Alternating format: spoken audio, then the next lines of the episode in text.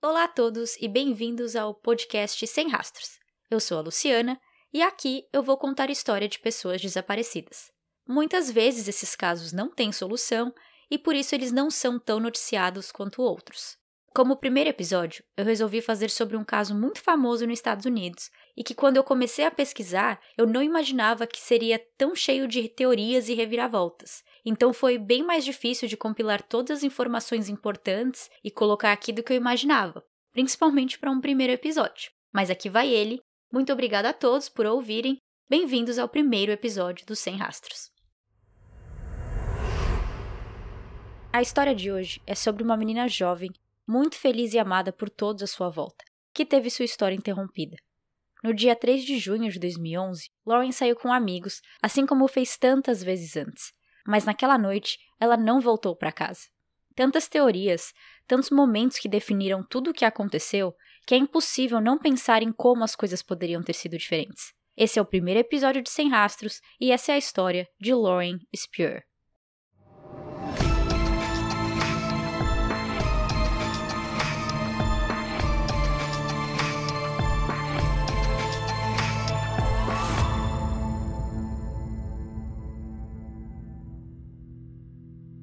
Lauren Spear nasceu no dia 17 de janeiro de 1991 em Scarsdale, no estado de Nova York. Scarsdale é uma cidade pequena, com menos de 20 mil habitantes, mas é considerada a cidade mais rica da costa leste dos Estados Unidos. E Lauren, que cresceu lá com os pais e a irmã, cresceu privilegiada e feliz. Loira de cabelos longos e olhos azuis, Lauren tinha um sorriso de orelha a orelha e era conhecida por sua personalidade alegre e cativante. Ela era de família judia e frequentava a sinagoga com sua família. No verão anterior ao seu desaparecimento, ela foi para Israel plantar árvores para o Jewish National Fund, ou em português, Fundo Nacional Judeu, que é uma ONG que planta árvores e tenta recuperar território na Palestina. Em 2009, com 18 anos, ela se mudou para Bloomington, no estado de Indiana. Bloomington também é uma cidade pequena, com menos de 100 mil habitantes, mas muitos jovens chegam todos os anos, pois é onde fica a Universidade de Indiana e onde Lawrence estava indo para estudar moda. Ela adorava a faculdade e, assim como a maioria dos estudantes, aproveitava a vida de universitária também, saindo para as festas e se divertindo. Em junho de 2011, Lauren tinha acabado de ter seu último dia de aula na faculdade. Nos Estados Unidos, o começo e o fim do semestre é diferente do Brasil. No Brasil, as aulas começam junto com o ano, em janeiro ou fevereiro, e terminam em dezembro. Nos Estados Unidos, as aulas começam em setembro e terminam em maio, pois é quando começa o verão. Assim como tantas outras vezes, ela decidiu que naquela noite ela ia sair com os amigos e dessa vez seria uma noite mais especial, pois no dia seguinte ela ia voltar para Nova York para começar um estágio em uma loja de roupas. Então seria uma noite para se despedir dos seus amigos, no qual ela só iria rever quando voltasse para a faculdade no fim do verão.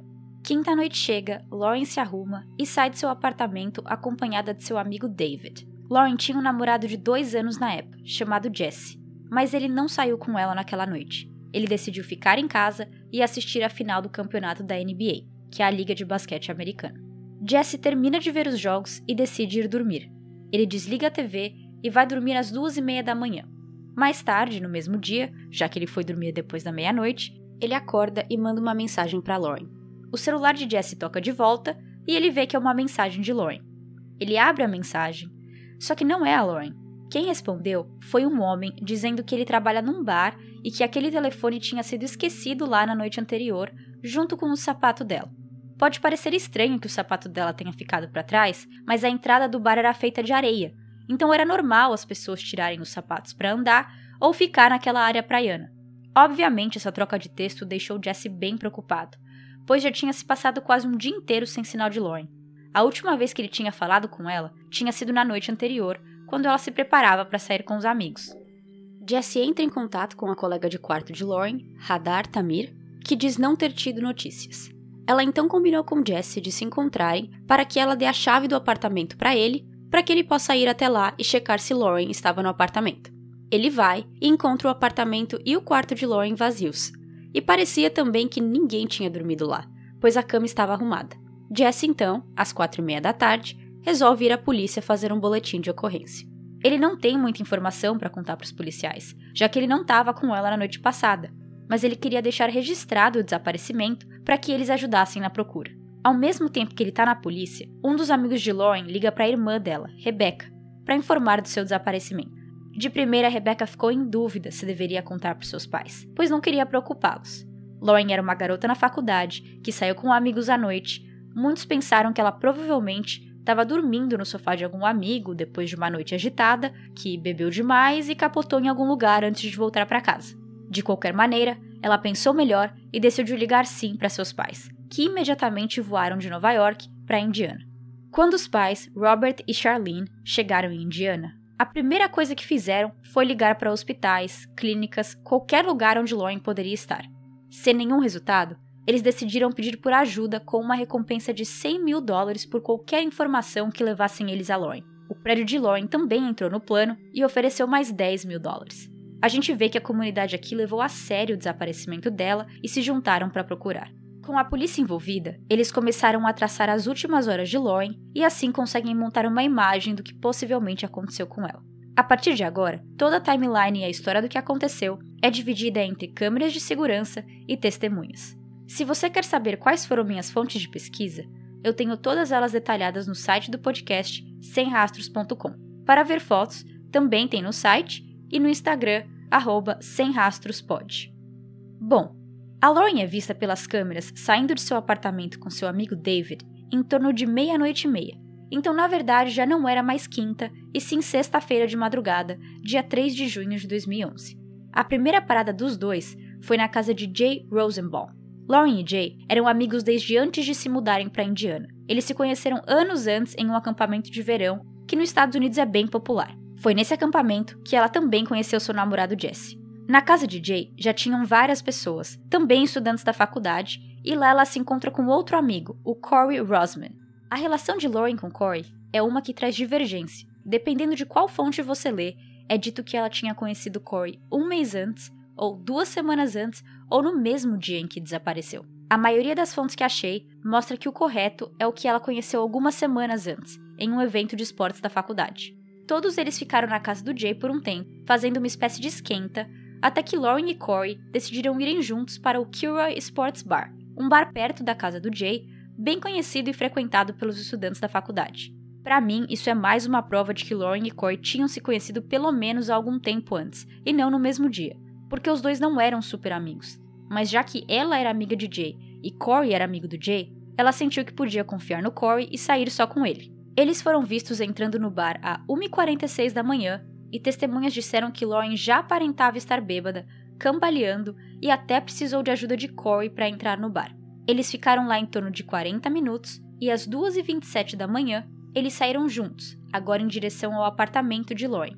E às 2h30 ela é vista pelas câmeras de segurança entrando em seu prédio. Isto é, o bar era muito perto, já que demorou apenas 3 minutos a pé para que ela saísse do bar e chegasse lá. E eles também tinham andado do apartamento de Jay para o bar, então tudo era perto nessa cidade. Quando eles estavam saindo do elevador no quinto andar, onde o apartamento de Lauren era localizado, eles encontraram um grupo de quatro homens que eles conheciam. Uma discussão desencadeou entre Corey e um dos homens, e no final, Corey levou um soco na cara. A história é que um dos homens, chamado Zack, conhecido de Lauren e do namorado dela, percebeu o quão bêbada Lauren estava e perguntou se ela estava bem. Corey respondeu por ela e disse algo do tipo: Ela tá bem, pode deixar que eu cuido dela e foi rude com o Zack, e assim começou uma briga entre os dois que levou a esse Zack a dar um soco em Corey. Eu imagino que o Zack não deve ter gostado de ver Lauren tão bêbada e pensou que Corey poderia se aproveitar dela. Lauren e Corey então decidiram sair do prédio dela e andar até a casa dele, que também era perto. Agora, a gente não tem ideia se os dois chegaram a entrar no apartamento de Lauren, já que eles estavam a metros de distância. Porém, eu acredito que não. E por quê? Lembram que ela esqueceu o sapato dela no bar? Pelo que a gente sabe, depois do soco que Corey leva e eles decidem ir embora do prédio, ela continua descalça, o que me faz acreditar que eles nem chegaram a entrar no apartamento. Senão ela talvez teria colocado outro par de sapatos. A polícia nunca liberou nenhuma gravação, caso exista, então eu não consigo entender o porquê eles simplesmente não entraram no apartamento dela. Corey contou à polícia, durante a investigação, que por causa do soco, ele teve amnésia e não lembra muito daquela noite, antes ou depois do soco. Os pais de Lauren comentaram na época que não acreditavam nem por um segundo nessa história e que ele estava escondendo algo. Voltando agora para a timeline de eventos, seja lá o que aconteceu dentro do prédio de Lauren, eles só ficaram lá por 18 minutos e às 2h48 da manhã, os dois são vistos saindo do prédio, onde a câmera pega eles entrando num beco e saindo 3 minutos depois, às 2h51. Nesse beco, Lauren cai duas vezes no chão, batendo a cabeça. Testemunhas até pararam para perguntar se ela estava bem, pois disseram que ouviram o som da cabeça dela batendo no asfalto. Em um documentário, é dito que as quedas foram pegas por câmeras de segurança, assim como várias partes desse caso. Mas nós, o público, não temos acesso a elas. A polícia nunca divulgou nenhum vídeo. Depois, durante a investigação, foi achada a bolsa e as chaves dela nesse beco, que ela deve ter deixado cair quando ela mesma caiu. Logo em seguida, eles chegam na casa do Corey, onde o colega de quarto dele, Michael, ainda estava acordado estudando. A história que Michael conta é que os dois chegaram muito bêbados e que Corey começou a vomitar. Michael então decide que os dois passaram dos limites e consegue colocar Corey no quarto para dormir. Depois, ele tenta fazer com que Lauren se aquiete e durma no sofá, mas ela não quer. Ela diz que quer voltar para casa dela.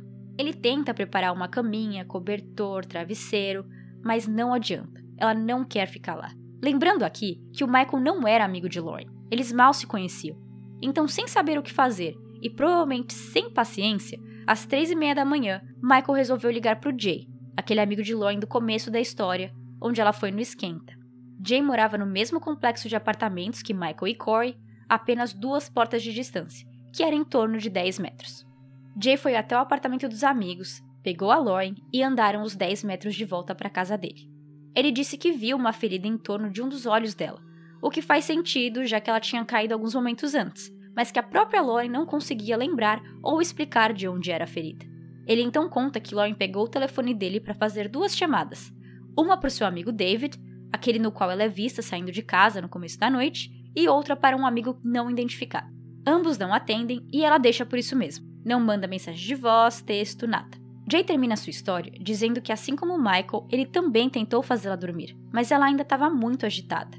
Então, às quatro e meia da manhã, do dia 3 de junho de 2011, ela saiu pela porta da casa dele, descalça, sem bolsa, sem celular, em direção ao apartamento dela e essa foi a última vez em que foi vista.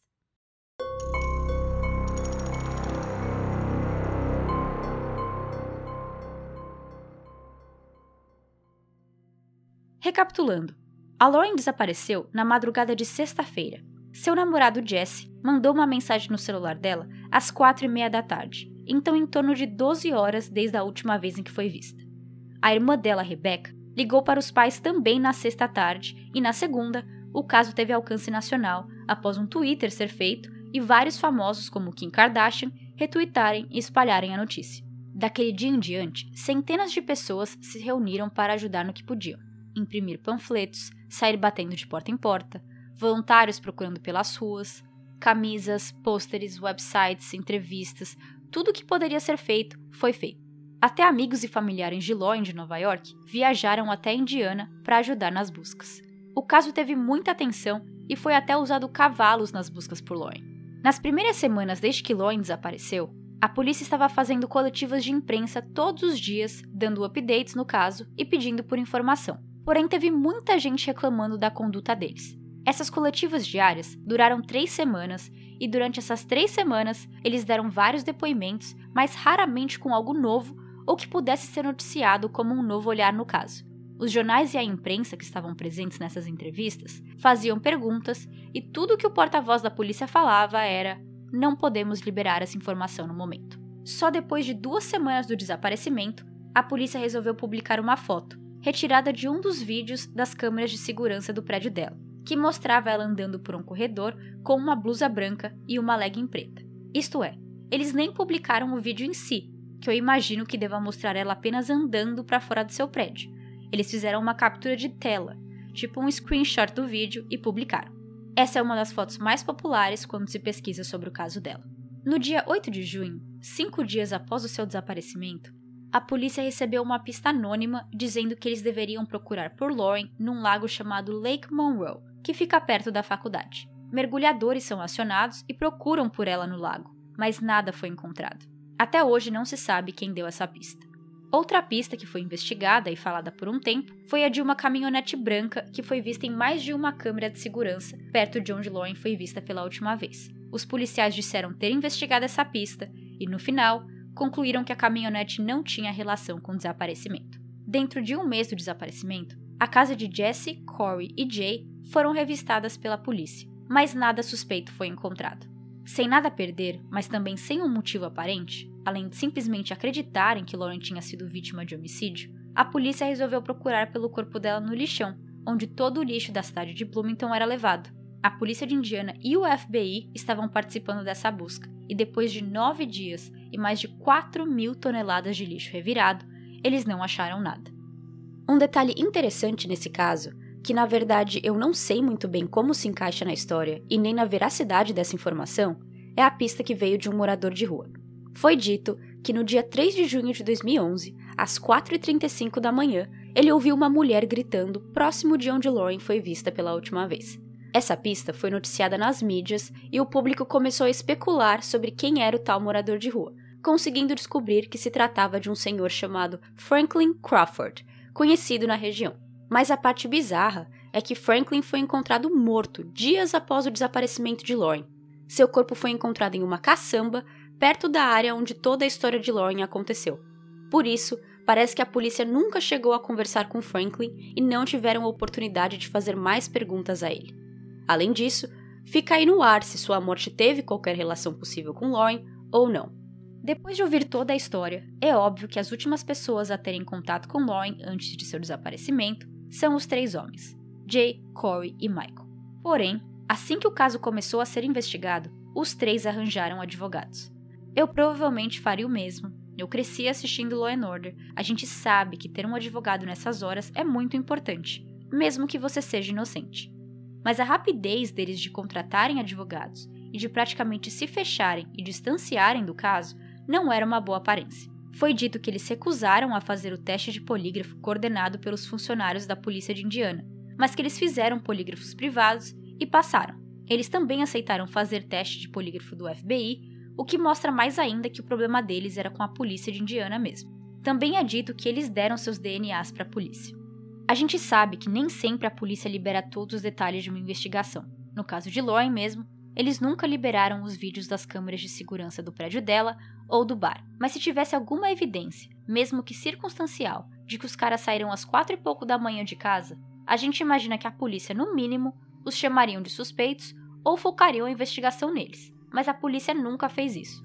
Os pais de Lauren, ao ver como os três amigos estavam agindo, ficaram furiosos. Para Robert e Charlene, se os meninos realmente não tivessem nada a ver com o caso, por que eles não estavam mais preocupados? por que eles não estavam ajudando mais na investigação. Várias perguntas que deixaram os pais de Lauren tão bravos que, em 2012, eles até meteram processinho nos três estudantes. O processo era de negligência, alegando que eles tinham sido negligentes a cuidar de Lauren e por terem fornecido álcool e drogas, sendo que ela era menor de idade. Nos Estados Unidos, a idade legal para beber álcool é 21 anos, e Lauren, em 2011, tinha 20. Por acaso, foi descoberto também que o bar que ela tinha ido com o Corey, o Kilroy Sports Bar, tinha deixado ela entrar com uma identidade falsa, que mostrava ela com mais de 21 anos. O processo dos pais de Lauren foi uma tentativa de conseguir mais detalhes. Eles mesmos admitiram que esperavam obter mais informações concretas do que aconteceu naquela noite. No processo, eles tinham solicitado dados dos celulares dos três durante os quatro meses anteriores e posteriores ao desaparecimento de Lauren. Os advogados de defesa dos meninos chamam isso de fishing expedition, que em português é chamado de flagrante forjado, que é quando alguém, na maioria das vezes a própria polícia, tenta encontrar algo incriminante, mesmo sem um motivo aparente. Em 2013, o juiz negou o processo de Michael de ir para frente e em 2014 negou o processo de Jay e Corey também. Eu não sei porque o caso de Michael foi decidido antes dos outros dois, mas no final, os três processos foram dispensados com o argumento de que não era dever dos três jovens cuidar de Loen. E também disse que isso poderia criar um precedente no futuro onde as pessoas teriam medo de ajudar o próximo, pois caso algo de errado acontecesse, a pessoa que tentou ajudar poderia ser processada e até mesmo acusada de homicídio culposo. Por exemplo, imagina que você encontra alguém bêbado, como nesse caso, na rua, e você tenta ajudar a pessoa de alguma maneira, coloca ela num táxi ou senta com ela por um tempo, dá uma água. Vamos supor que depois disso acontece alguma coisa, que ela morre ou ela se acidenta. Isso quer dizer que você que ajudou ela vai ser responsável por isso? É mais ou menos isso que o juiz quer dizer em relação a abrir um precedente, e é por isso que ele não deixou os processos irem para frente. Durante a investigação, houve alguns rumores em relação ao comportamento de Jesse, o namorado, pois depois desse primeiro dia onde ele foi na polícia, ele só ficou em Bloomington e ajudou com as buscas por mais dois dias, e então voltou para a casa de seus pais em Nova York. Na cabeça da maioria das pessoas, especialmente como namorado, ele deveria ter ficado e ajudado mais na investigação. Porém, mesmo sendo um comportamento estranho e frio, os policiais nunca o colocaram como suspeito ou acham que ele tem algo a ver com o desaparecimento. Um pouco antes do aniversário de um ano do desaparecimento de Lauren, os pais dela aumentaram a recompensa de 100 mil dólares para 250 mil dólares. Nessa mesma época, cinco corpos tinham sido achados na área de Bloomington, mas nenhum deles era Lauren.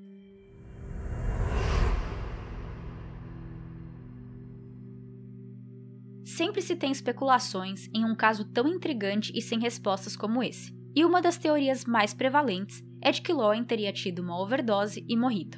O motivo que essa hipótese teve tanto peso foi porque Lauren nasceu com uma doença rara no coração, chamada Síndrome de QT largo. Essa síndrome é uma arritmia que faz o coração bater irregularmente. O sintoma mais comum é desmaiar, mas também pode causar parada cardíaca ou morte súbita. Qualquer coisa que fizesse a frequência cardíaca de Lauren subir podia ser perigoso para ela. A teoria continua fazendo sentido, pois Corey, Jay e Michael eram conhecidos por terem e até mesmo de venderem drogas. E amigos e conhecidos de Lauren disseram que além de beber álcool, ela também gostava de usar drogas ocasionalmente. Em setembro de 2010, nove meses antes de seu desaparecimento, Lauren foi presa por intoxicação pública e consumo ilegal de drogas. Durante a investigação de seu desaparecimento em 2011, a polícia disse que achou uma quantidade pequena de cocaína em seu quarto.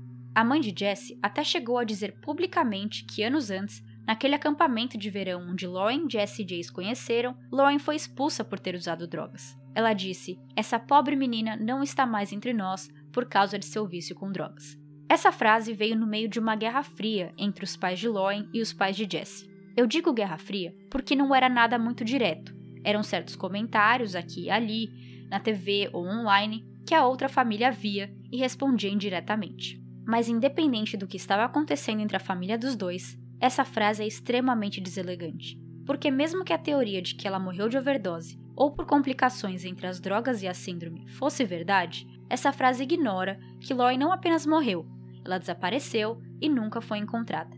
Essa frase coloca a culpa na Lauren por ter usado drogas, mas fecha os olhos para o fato de que alguém fez ela desaparecer. Isso foi dito em torno de dois anos depois de que Lauren desapareceu, e desde então a família de Jesse fica longe dos holofotes. Então, até aqui, nós tivemos o lago, o caminhão branco e os três amigos como teoria do que poderia ter acontecido com Lauren. Porém, não para por aí. Esse caso teve muita atenção e, por isso, mais teorias tiveram seus 15 minutos de fama. Em abril de 2015, uma jovem chamada Hannah Wilson desapareceu. Ela também era estudante da Universidade de Indiana e também sumiu depois de ir ao Kilroy's Bar, o mesmo bar que Lauren foi vista antes de desaparecer. Mas as similaridades param por aí, pois no dia seguinte o corpo de Hannah foi encontrado em uma cidade vizinha, e logo depois, um homem chamado Daniel Messel foi preso pelo homicídio dela, pois Daniel esqueceu o celular dele perto de onde Hannah foi encontrada, além de outras provas de que ela tinha estado dentro do carro dele. Nunca foi provado que ele tivesse algo a ver com Lauren, mas em maio do mesmo ano, um preso chamado Hayden mandou uma sequência de cartas para a polícia, dizendo que tinha conhecido Daniel em uma de suas idas à prisão e que ele estava sim envolvido com Lauren. Hayden não tinha provas de nada disso e as cartas dele eram longas e confusas. Então o juiz entrou em cena e dispensou todo o conteúdo contado por Hayden e ainda o proibiu de mandar mais cartas. Em janeiro de 2016, o FBI conduziu uma busca na casa de Justin Wagers, em uma outra cidade indiana, mas bem perto de Bloomington. Justin já tinha sido preso por mostrar suas partes íntimas para mulheres. A polícia indiana também estava participando das buscas e admitiram que a procura estava relacionada ao caso de Lauren. Eles usaram cães farejadores, que são aqueles cachorros usados para procurar restos mortais pelo cheiro da vítima. Justin, que em 2016 tinha 35 anos, também tinha um caminhão branco. O motivo pela busca em sua casa nunca foi revelado e nada foi dito depois que a busca acabou. Nessa época, Justin já estava na prisão por ter se mostrado indecentemente a uma adolescente, mas saiu em 2018. Não se sabe se toda essa busca foi feita baseada em provas de que ele estava envolvido no desaparecimento de Lauren, ou se talvez foi alguma dica anônima de novo que não levou a nada. Mas algo que me soa um pouco estranho é que depois da busca, um juiz determinou que os relatórios do que se foi encontrado ficariam escondidos do público e só seriam divulgados se alguém fosse preso. Já que Justin nunca foi preso em relação a Lauren, até hoje não sabemos de nada sobre a busca. E minha dúvida é: por que é preciso que um juiz decida que o relatório não venha a público? Seria para proteger Justin e sua família, porque nada foi encontrado, ou o contrário, porque algo foi encontrado, mas não o bastante para linkar Justin ao desaparecimento de Lauren ou qualquer outro crime? Seja lá o que for, hoje ainda não temos respostas. Agora, no meio do ano, ainda em 2016, um homem chamado Corey Hammersley entra na história. Já que a gente já tem um Corey na história, para não confundir, eu vou chamar esse aqui pelo sobrenome, Hammersley. Em 2013, Hammersley foi sentenciado a 24 anos de prisão por tentativa de homicídio. Depois de usar muitas drogas, ele saiu pelado com uma arma na mão, atirou contra um carro e uma casa 32 vezes e também atirou contra a polícia quando foi encurralado. Tem uma foto dele durante esse momento doido. Ele tá totalmente pelado, usando apenas um boné amarelo e segurando uma arma. Chega a ser cômica a foto de tão aleatória que é. A foto está disponível para vocês verem no Instagram ou no site. Hammersley e Lauren se conheciam, pois eles tinham estudado juntos na Universidade de Indiana. Um amigo de cela dele disse que um belo dia os dois estavam jogando baralho quando a TV falou algo sobre o caso de Lauren. Hammersley levanta a cabeça, olha para a TV e diz: Cara, eu conheço os moleques que fizeram isso. Isso se referindo ao desaparecimento de Lauren. Ele continua a história contando que naquela noite, em 3 de junho de 2011, Lauren estava em uma festa com amigos e outros estudantes da universidade, bebendo e tomando êxtase quando teve uma overdose. Os amigos, sem saber o que fazer, se desfizeram de seu corpo num rio chamado Ohio River. O colega de cela contou tudo isso à polícia, que resolveu conversar com Hammersley imediatamente. Para a polícia, ele nega ter falado qualquer coisa, mas eu ainda tenho minhas dúvidas. Eu não vejo motivo para o colega de cela ter inventado essa história. Nunca foi dito que esse colega de cela tentou algum tipo de acordo para dar essa informação à polícia. E mesmo que tivesse, esses acordos só são honrados se a informação leva a investigação a ser resolvida, o que nesse caso não foi. Desde então, também tiveram outros dois homens apontados como possíveis suspeitos. Um era um cara que tinha acabado de sair da prisão por ter batido em sua ex-mulher. Ele saiu um pouco antes de Lauren desaparecer e a ex-mulher dele ligou para a polícia dizendo que um dia ele fez um comentário tipo: O que aconteceu com Lauren pode acontecer com você. E ele também tinha um caminhão branco. Outro suspeito era um líder de uma gangue de motos, onde a história era de que ele teria matado Lauren por causa de drogas, pois ela não teria pagado ele. Os dois homens foram rapidamente eliminados.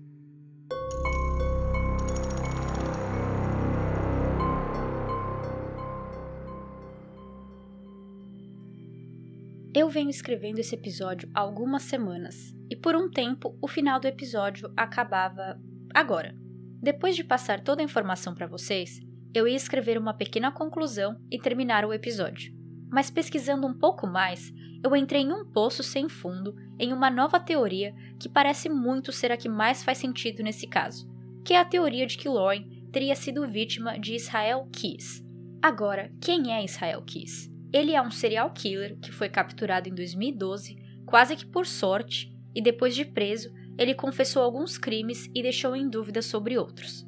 Ele foi um serial killer muito difícil de lidar, pois ele não queria ajudar os detetives a solucionar nenhum caso. Alguns podcasts em inglês cobrem bem a vida e os crimes de Israel, assim como seu possível envolvimento no caso de Loin. E existem algumas coincidências para isso. Primeiramente, precisamos entender como Israel agia. Eu não quero que esse episódio seja muito longo e nem tirar o foco de Lauren, mas eu vou dar uma breve explicação de quem ele era e de como ele cometia seus crimes. Israel nasceu em 1978 e, pelo que ele conta, sua vida de crimes começou em 1996, com 18 anos. Ele é o segundo de 10 filhos e cresceu numa casa e comunidade de cristãos fundamentalistas. Ele e seus irmãos não foram para a escola, eles estudavam em casa mesmo. E quando tinha 4 anos, sua família toda se mudou para uma cabine de apenas um quarto, sem eletricidade ou água. Em algum momento de sua vida adulta, ele se mudou para o Alasca, onde em 2007 ele criou sua própria empresa de construção e onde tinha uma vida tranquila e monótona no olhar de seus amigos e colegas. Em 2012, uma moça chamada Samantha Koenig desapareceu depois de não voltar para casa após seu turno no trabalho acabar. Tanto no Alasca quanto na cidade onde Samantha residia, em Anchorage, não havia muitos crimes, e o desaparecimento dela teve muita atenção. Assim como no caso de Lauren, muitos voluntários saíram à sua procura, mas sem sucesso. Eu não quero entrar em detalhes no caso da Samantha, porque a história dela merece um episódio próprio e merece ser contado sem pressa. Então, só para vocês entenderem como Israel foi pego, ele foi preso no Texas depois de usar o cartão de Samantha para sacar dinheiro em um caixa eletrônico, e depois ele confessou ter sequestrado e matado Samantha. Logo, os detetives perceberam que eles não tinham apenas um homem que cometeu um crime, e sim um serial killer nas mãos. Durante oito meses, várias entrevistas foram feitas, onde os detetives aprenderam o MO do Israel, que significa modus operandi, isto é, seu plano de ataque. Israel tinha vários kits de matar, isso mesmo que vocês ouviram. Ele tinha baldes com corda, durex, armas, cloro, dinheiro, qualquer coisa que pudesse ser útil em um assassinato, e ele escondia esses kits por todo o país, atrás de pedras ou cavando em alguma área deserta. Em um dos casos que ele confessou, que aconteceu 10 dias depois de Lauren desaparecer, Israel usou um de seus kits que ele tinha escondido anos antes. Isto é, ele não criava esses kits sabendo quando e com quem ele ia usar. Ele escondia aleatoriamente para quando ele precisasse usar, ele não fosse pego portando armas de um estado para o outro ou indo em lojas e supermercados para comprar materiais de limpezas, baldes, etc. Ok, agora que a gente já sabe quem é Israel e como ele agia, por que certas pessoas acreditam que ele está conectado ao crime de Lauren? Lauren desapareceu na madrugada da noite de 3 de junho de 2011. Na noite do dia 2 de junho, um dia antes, Israel pousou em Chicago, que fica a 3 horas de distância dirigindo de Bloomington. Ele alugou um carro e foi de Chicago até Harlem, no estado de Indiana, para visitar sua mãe. A distância entre Chicago e Harlem também é em torno de 3 horas, e ele chegou lá no dia 3 de junho à tarde.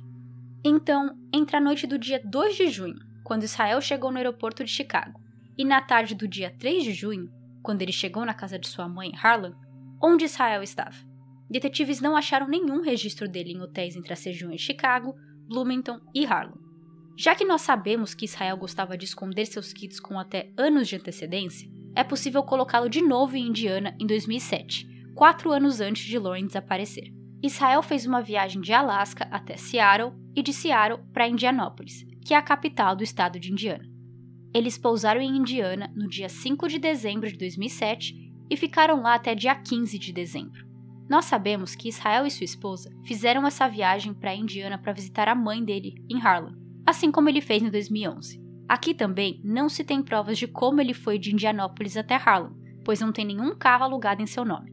Eu pensei que talvez o carro poderia ter sido alugado no nome da esposa de Israel, Sarah, mas eu imagino que a polícia é esperto bastante para ter checado essa possibilidade. De qualquer maneira, existem registros que um carro foi alugado no nome de Israel entre os dias 8 e 10 de dezembro, em uma cidade chamada Fort Wayne. Também se sabe que ele dirigiu 864 quilômetros no total, em dois dias. É aqui que começa a conexão. Para dirigir de Harlem até Bloomington e de volta para Harlem, a viagem fica em torno de 640 quilômetros. Se você decidir dirigir entre as estradas de barro, fazendas, vegetação, que é um pouco mais longo, seria em torno de 700 quilômetros. Nesse trajeto entre as duas cidades, também é onde fica o Lago Monroe, aquele lago do começo da história, onde uma ligação anônima disse que os policiais deveriam procurar por Lauren, mas nada foi encontrado. Então, voltando para 2011, eu falei que entre a noite do dia 2 de junho, quando ele pousou em Chicago, e na tarde do dia 3, quando ele chega na casa de sua mãe, a gente não sabe onde ele estava. Mas na verdade, a janela é ainda menor, pois ele e seu carro alugado foram vistos passando por três pedágios na manhã do dia 3 de junho. Esses pedágios que ele passou não são pedágios que você pegaria se estivesse dirigindo de Bloomington a Harlem. Então, uma das ideias é de que ele foi até Bloomington, voltou para Chicago e de lá dirigiu até Harlem, passando pelos pedágios. Ele disse em entrevistas que sempre gostava de se colocar bem longe de seus crimes logo após cometê-los. Então, a ideia de que ele teria ido até Bloomington, cometido um crime contra Lauren e logo depois viajou para Chicago e depois para Harlem, não parece ser totalmente fora da caixinha. Tem um podcast em inglês que fala só sobre o Israel Keys e eles têm um episódio dedicado a Lauren Spear. Nesse episódio, o narrador conta que nos arquivos de investigação do caso de Lauren tem uma parte que é só para pistas e dicas que chegam para os investigadores e que lá tem mais de 200 pistas de tudo quanto é gente, incluindo de médiums e pessoas que simplesmente tiveram um sonho e acham que têm uma informação importante sobre o caso. Todas as dicas foram investigadas e todas têm algum comentário dizendo o porquê não é uma pista viável ou que foi investigada, mas viram que não tinham nada a ver. Menos uma. Um detetive aposentado de Bloomington enviou a pista de que possivelmente Israel Keys estaria conectado ao caso de Loen, porém não tem nenhum comentário abaixo dessa pista. Isso pode ser uma de duas opções. Ou eles nunca investigaram essa dica, que seria bem estranho, já que eles investigaram todas as outras, incluindo sonhos, e a segunda opção é que pode ter sido tirada dos olhos do público, o que pode querer dizer que eles estão investigando, mas não querem falar nada publicamente ou não querem que as pessoas saibam enquanto não têm provas concretas. Israel Kiss se suicidou em sua cela em dezembro de 2012, e nessa época os detetives tinham conseguido linkar Israel a nove assassinatos, mas até hoje continuam investigando outros desaparecimentos e assassinatos que são compatíveis com roteiros de viagens e outros aspectos da vida de Israel. O caso de Lauren continua aberto e à espera de respostas. Desde 2011, o caso entra e sai da mídia, às vezes com uma nova pista, como essa possível conexão entre ela e Israel, mas sempre acaba não dando em nada. O caso dela continua vivo graças a documentários, podcasts e fóruns online, mas nada se sabe sobre o que realmente aconteceu. Online, é possível achar pessoas divididas entre o que acham que aconteceu naquela noite. Alguns acham que os meninos estão envolvidos, outros acreditam que Daniel, o moço que matou Hannah, é um suspeito viável. Israel, nos últimos anos, se tornou um dos principais suspeitos. Esse caso tem muitos buracos, nada faz sentido 100%. Eu espero que um dia algum dos estudantes resolvam contar tudo o que aconteceu naquela noite, ou que a verdade, seja lá qual for, seja descoberta e que traga um pouco de paz para a família de Lauren.